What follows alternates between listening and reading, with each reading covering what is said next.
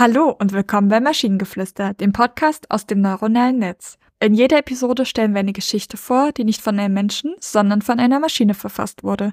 Und damit kommen wir zu unserer heutigen Geschichte über die Armee der Lektorinnen. In einer Welt, in der schriftliche Kommunikation das Schlachtfeld bildet, gibt es eine Armee, so stolz und angesehen, so mächtig und ehrfürchtig. Die Armee der Lektorinnen. Diese Armee ist nicht wie die gewöhnlichen Armeen mit tödlichen Waffen bewaffnet. Ihre Waffen sind Tinte und Papier, ihre Rüstung schonungslose Genauigkeit und Redeprofessionalität. Sie kämpfen nicht nur auf dem schlammigen Schlachtfeld, ihr Terrain ist die Landschaft der Sprache, der Literatur, der Artikel und Essays. Alles begann in dem majestätischen Königreich Vorterheim, in dem Worte Macht bedeuten, Einfluss, Besitz. König Syntax, der gerechte und weise Herrscher, hatte weite Teile des Reiches erobert, doch seine Herrschaft wurde von fehlerhaften Schriften und fehlerhafter Kommunikation bedroht. Verzweifelt rief er zur Gründung einer Armee von Experten auf, Lektorinnen, Menschen, die dem Studium und der Perfektion der Sprache verschrieben waren. Die Lektorinnen, die beim ersten Ruf aufgestanden waren, waren mutige Männer und Frauen mit Augen, die genauer als Falken sehen, Gedanken scharf wie Rasierklingen und Herzen so stark wie Eisenschilde. Sie waren die Ersten, die sich der Armee der Worte anschlossen, die sich der Aufgabe hingaben, den sprachlichen Unruhen und Ungenauigkeiten ihr Ende zu setzen. In der Armee nahm jeder Lektorin eine besondere Rolle ein. Einige wurden zu Grammatikgenerälen, bewaffnet mit dem Wissen um Syntax und Semantik. Sie führten ihre Truppen gegen diejenigen, die die Wolken der Unklarheit über dem Königreich verbreiteten. Andere wurden zu Stil-Sheriffs mit scharfem Auge für Rhythmus und Ausdruck. Sie verhinderten die Verschmutzung der reinen Quellen der Literatur. Wieder andere wurden Rechtschreibritter. Sie kämpften gegen falsche Adjektivendungen, einen unvernünftigen Gebrauch des Apostrophs und verteidigten die unverletzliche Linie zwischen Seit und Seit. Jeder Sieg wurde gefeiert, jede Niederlage zur weiteren Ausbildung genutzt. Sie verstanden, dass ihr Krieg zwar ein stiller war, aber mit nicht weniger Bedeutung und Auswirkung als die Kriege mit Schlachtrufen und Säbelrasseln.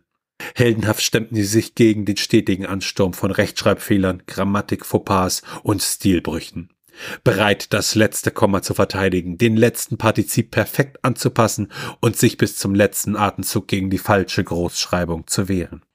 Ich fand den Text tatsächlich großartig. Ich liebe es. Ja, also ich, ich fand es auch so. Und die ganzen, die Grammatikgeneräle, der Syntaxkönig, äh, die Stil-Sheriffs, das ist irgendwie. Und vor allem so, das sind ja auch alles Alliterationen, ne? Grammatikgeneräle, Stil-Sheriffs, äh, finde ich super. Ja, es ist, es ist so toll. Das ist so. Ähm, ich liebe tatsächlich am meisten die Rechtschreibritter gegen die, die gegen die falsche Adjektivendungen, einen unvernünftigen Bra Gebrauch des Apostrophs und die unverletzliche Linie zwischen Seit und Seit kämpfen. Es ist so toll. Es ist einfach. Da fehlt noch gegen, äh, da fehlt tatsächlich noch. Ähm, ich weiß zwar nicht, wie man das gut ausdrückt. Da merkt man, ich bin eine sehr gute Lektorin. Du kannst manchmal vor einem und einen Komma machen, nicht immer. Dafür braucht es jetzt einen coolen Ausdruck, weil das so viele Leute falsch machen. Und das zählt da auch mit rein in, in diesen, in die Rechtschreibritter. Da bin ich. Das ist, das ist voll mein Ding. Man merkt, dass ich mich super ausdrücken kann. Es ist der Hammer. Ich bin Autorin und Lektorin und struggle immer mit meinen Worten. Aber das liegt daran, dass ich einfach auf Blatt Papier besser arbeiten kann und mit Worten umgehen kann, als wenn ich spreche. Bei meinem, wenn ich spreche, sind meine Worte, also gehen meine Gedanken zu schnell rum. Und wenn ich, wenn ich aber schreibe oder am Text arbeite, kann ich meine Denk- und Schreibgeschwindigkeit dem anpassen. Und das, deswegen, ich struggle immer mit Worten, aber ich kann das. Ich sag immer, ich, ich schreibe besser, als ich spreche. Und das meine ich auch so. Wir könnten die Unter Unteroffiziere draus machen oder so. Ja, aber es ist okay. Auf jeden Fall ein sehr großartiger Text. Finde ich auch. Und wenn ihr Ideen oder Stichwörter habt für eine Geschichte aus der Maschine, zum Beispiel über die unheilvolle Begegnung der drei im Regen, dann schreibt uns eure Ideen per E-Mail an info.tnsh.net oder über das Kontaktformular auf der Webseite. Bis zur nächsten Episode von Maschinengeflüster. Tschüssi. Bye bye.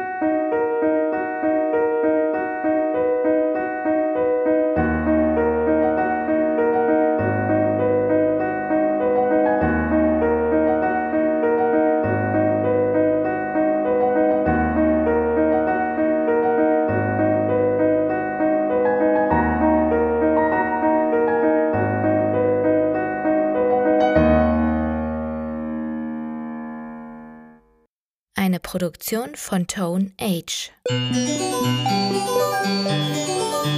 T1H.net